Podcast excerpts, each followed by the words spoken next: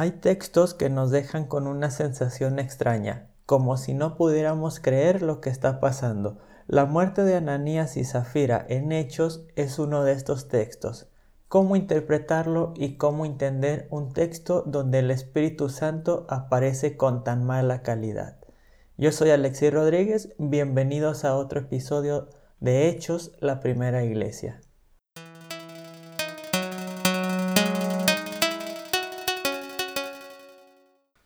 ¿Qué tal amigos de Teologando Ando? Bienvenidos a otro episodio de este subblog y de esta serie sobre Hechos, la primera iglesia. En esta ocasión nos adentraremos en un texto que tiene bastantes complicaciones al ser leído ya que no van de acuerdo muchas veces a nuestra concepción de un Dios de amor y de un Dios de perdón.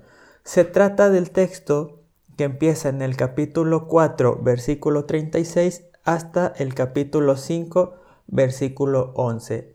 Lo leo rápido y así podemos empezar. Dice así, José, un levita nacido en Chipre, a quien los apóstoles llamaban Bernabé, que significa hijo del consuelo, vendió un campo de su propiedad, llevó el importe y lo puso a disposición de los apóstoles. Pero un hombre llamado Ananías, con Zafira su mujer, vendió una propiedad y, sabiéndolo ella, se guardó una parte del precio y puso la otra parte a disposición de los apóstoles. Pedro le preguntó, Ananías, ¿por qué dejaste que Satanás llenara tu corazón al punto de mentir al Espíritu Santo guardándote parte del precio del campo? ¿Acaso no tenías derecho de quedarte con el campo o de venderlo y guardarte el importe? ¿Por qué decidiste hacer esto? No mentiste a los hombres, sino a Dios. Cuando Ananías oyó estas palabras, cayó al suelo y murió, y un gran temor se apoderó de todos los que lo oían. Unos jóvenes se, ocuparon de amortajar el cadáver y lo llevaron a sepultar. Unas tres horas más tarde llegó su mujer, que no sabía lo que había sucedido. Pedro le preguntó, dime, ¿vendieron ustedes el campo por tal precio? Y ella le respondió, sí, por ese precio. Pedro le dijo, ¿por qué se pusieron de acuerdo para poner a prueba el Espíritu del Señor? Mira, ya están junto a las puertas los pies de los que acaban de sepultar a tu esposo. Ellos también te llevarán a ti. En el acto, ella cayó a los pies de Pedro y murió. Entraron los jóvenes, la encontraron muerta y la llevaron a sepultar junto a su esposo. Un gran temor se apoderó de toda la comunidad y de todos los que oían estas cosas. Muy bien, un texto que a lo mejor no se escucha mucho predicar sobre él. Ananías y Zafira, una pareja que muere por mentir al Espíritu Santo. Leamos primero la primera parte del texto. Normalmente empezamos en el capítulo 5, en esta ocasión yo he propuesto empezar en el 4, 36 y 37 con el ejemplo de José, el llamado Bernabé, que por cierto aparecerá después acompañando al apóstol Pablo en los viajes misioneros, en el primer viaje misionero. ¿Por qué empezar con José?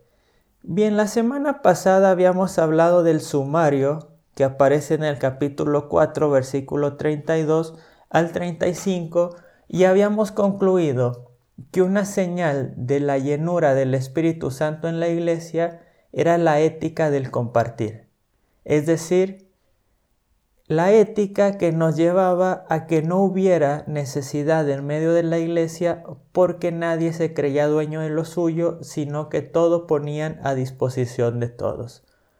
Esto podía quedarse como algo abstracto, pero con José dando un nombre el autor lo hace real.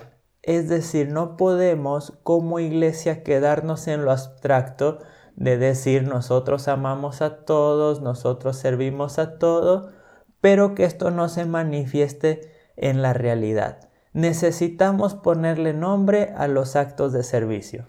Necesitamos ponerle nombre a aquellos a quienes amamos y necesitamos ponerle nuestro nombre a aquellos a quienes compartimos lo que tenemos. El ejemplo de José nos muestra que aún dentro de la iglesia donde todos son iguales, necesitamos mantener la individualidad y la solidaridad de cada uno con su propio nombre para que no se pierda la idea de que cada uno le siguen perteneciendo sus cosas, pero voluntariamente las comparte con los demás. Y hasta aquí todo está perfecto. Hasta aquí la iglesia viene de viento en popa. Si bien se han multiplicado los perseguidores, como ya lo hemos visto en episodios pasados, la iglesia no ha fallado. Sin embargo, por primera vez va a haber una ruptura dentro de ella y por primera vez vamos a ver un conflicto interno de la iglesia. Conflictos que siempre habrá en ella. Muchas veces pensamos queremos ser como la iglesia primitiva sin darnos cuenta que dentro de la iglesia primitiva ya había problemas y divisiones.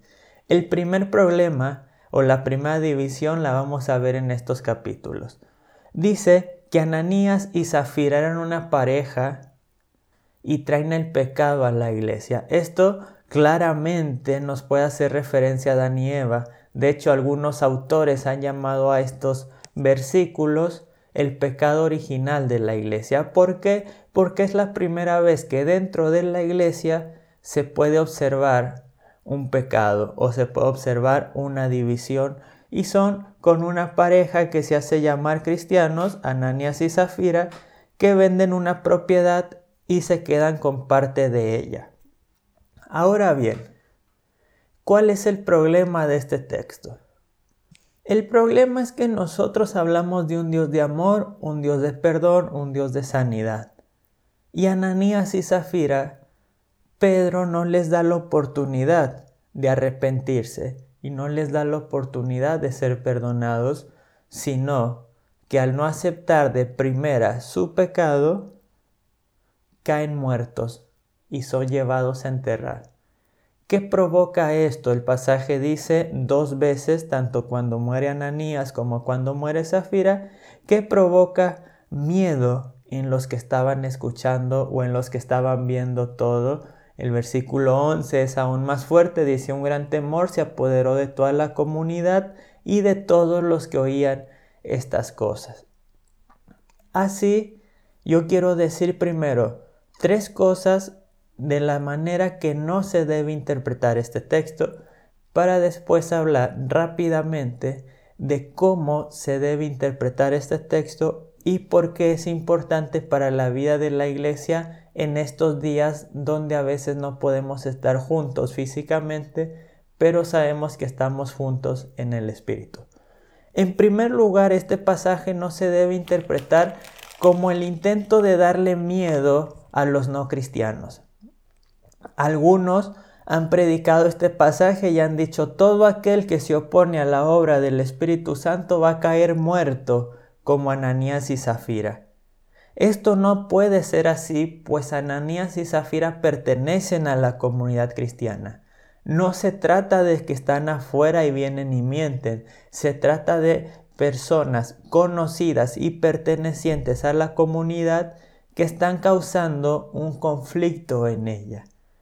Vemos, por ejemplo, que anteriormente hablamos de autoridades fuera de la iglesia que causaron problemas a la iglesia. Sin embargo, estas autoridades no caen muertas. Estas autoridades no son castigadas por Dios de esta manera. Por lo tanto, no podemos aplicar este pasaje simplemente a las personas que no creen en el Espíritu Santo. No podemos pensar que Dios castiga a los que no son cristianos trayéndole una muerte repentina así como Ananías y Zafira. Claramente ese no es nuestro Dios. O por lo menos ese no es un Dios al que nosotros adoraríamos, sino que sería un Dios al que nosotros solamente temeríamos con un miedo que no es sano. En segundo lugar, este texto no se puede interpretar para intentar controlar a las personas dentro de la iglesia. Muchas veces, y no en pocas iglesias, existe un abuso espiritual de las mismas, un control por medio de pasajes como este, donde se les muestra que si no obedecen a la autoridad de la iglesia, a las tradiciones de la iglesia y a lo que se hace siempre en la iglesia, Dios las va a castigar. ¿Cuántas veces hemos escuchado de gente que está atada a una iglesia donde sabe que no está siendo bendecida, pero no quiere salir por miedo al castigo de Dios? ¿Cuántas veces vemos a gente dudando de lo que está haciendo, pero lo sigue haciendo porque piensa que si deja un ministerio o si no obedece al pastor en cierta área de su vida, Dios lo va a castigar. Y muchas veces este texto de Ananías y Zafira se usa justamente para reforzar esta idea de una comunidad donde todos tienen que obedecer, donde todos tienen que participar. Sin embargo, esta idea quita la voluntariedad que es necesaria para la libertad de cada individuo dentro de la iglesia. Pedro mismo le dice a Ananías, tú podrías haberte quedado con el campo, tú podrías haber, haberlo vendido y, guardándote, y guardarte el importe. Y eso no era pecado. Es decir, dentro de la iglesia todo lo que hacemos tiene que ser voluntario. Esto claramente es mucho más complicado. No es fácil llevar una iglesia donde todos sean voluntarios de corazón. Es más fácil controlar a la gente por medio del miedo, por medio del terror, por medio del castigo. Si tú no haces caso, Dios te va a castigar. Si tú no pasas tantas horas en la iglesia, Dios te va a castigar. Y a veces se dice, tú tienes que dar todo tu tiempo libre para servir en la iglesia. Y si no, estás pecando y Dios no te va a bendecir. ¿Cuántos testimonios escuchamos cada domingo donde se nos dice, en cuanto más tiempo paso en la iglesia, mejor me va en mis negocios? Si bien cada quien tiene su testimonio y cada quien tiene su experiencia con Dios, no podemos hacer de estas experiencias una regla que diga que cada uno tiene que pasar tanto tiempo en la iglesia o tanto tiempo en los ministerios o tiene que dar tanto de su dinero, tanto de su diezmo para un ministerio, para, para una iglesia y si no, Dios lo va a castigar. Esta es una teología llamada teología deuteronomista donde se nos hace creer que Dios nos compensa y nos va bien según lo bien que nos portamos y al contrario nos va mal según lo mal que nos portamos. Una cosa son las consecuencias de nuestras decisiones y otras cosas son los castigos y las bendiciones de Dios. En este caso, no podemos hablar de que una consecuencia de no dar todo lo que tenemos a la iglesia sea que vayamos a caer muertos como Ananías y Zafira. Y una última interpretación que no se le puede dar al texto es un refuerzo de la autoridad del liderazgo piramidal de la misma. A veces viendo este texto se ve a Pedro como el apóstol, que lo fue, y hoy se quiere traer este texto literalmente y decir el que es el pastor de la iglesia no puede ser contradecido, porque Dios trae castigo a aquel que lo contradiga o aquel que hable mal de él o aquel que lo critique. Claramente la murmuración es mala, claramente hablar mal de alguien a sus espaldas es malo, pero no porque sea el pastor o no porque sea el apóstol. Estos textos no nos hablan de un cuidado especial por aquellos que están en el liderazgo en la iglesia, ni de una autoridad y un poder que tengan ellos para maldecir a nadie. Como líderes no podemos pensar que si alguien nos cae mal, que si alguien nos contradice, que si alguien está en nuestra contra, también está en contra del Espíritu Santo y que lo podemos maldecir y que va a caer muerto o que le va a caer una maldición y le va a ir mal en la vida gracias a nuestra palabra. Entonces, ¿Cómo interpretar este texto? ¿Cómo podríamos nosotros aplicarlo a nuestra vida hoy en día y sobre todo a nuestra iglesia en estos tiempos? Bien, la semana pasada vimos que la llenura del Espíritu Santo en la iglesia era justamente la ética del compartir. Esta ética que hacía que la iglesia estuviera en un mismo sentir, en un mismo espíritu y en un mismo corazón. Cuando Ananías y Zafira hacen lo que hacen, no están pecando solamente al quererse quedar con cierta parte del campo. Ya lo dijimos, Pedro les dice, se pueden quedar y no era pecado, podrían quedarse con el campo o podrían quedarse con las ganancias y no pasa nada. Con lo que sí hay problema en esta parte de hechos es que Ananías y Zafira son los primeros que están trayendo una división dentro de la iglesia. Es decir, son los primeros que están rompiendo con la perfección de la ética del compartir y así están mostrando que esta iglesia, que esta comunidad no está llena del Espíritu Santo, porque cuando una comunidad está llena del Espíritu Santo, todos comparten con todos, todos se cuidan a todos. Este es un texto simbólico donde se nos habla del cuidado que el Espíritu Santo tiene por la unidad y la perfección de su iglesia. Así, este texto no quiere decir que el Espíritu Santo vaya a castigar y asesinar a todo aquel que no obedece una orden del pastor o una tradición eclesial. Lo que quiere decirnos es que el Espíritu Santo hace todo lo que está bajo su control para mantener a la iglesia unida y que esto depende solo de Él y de nadie más.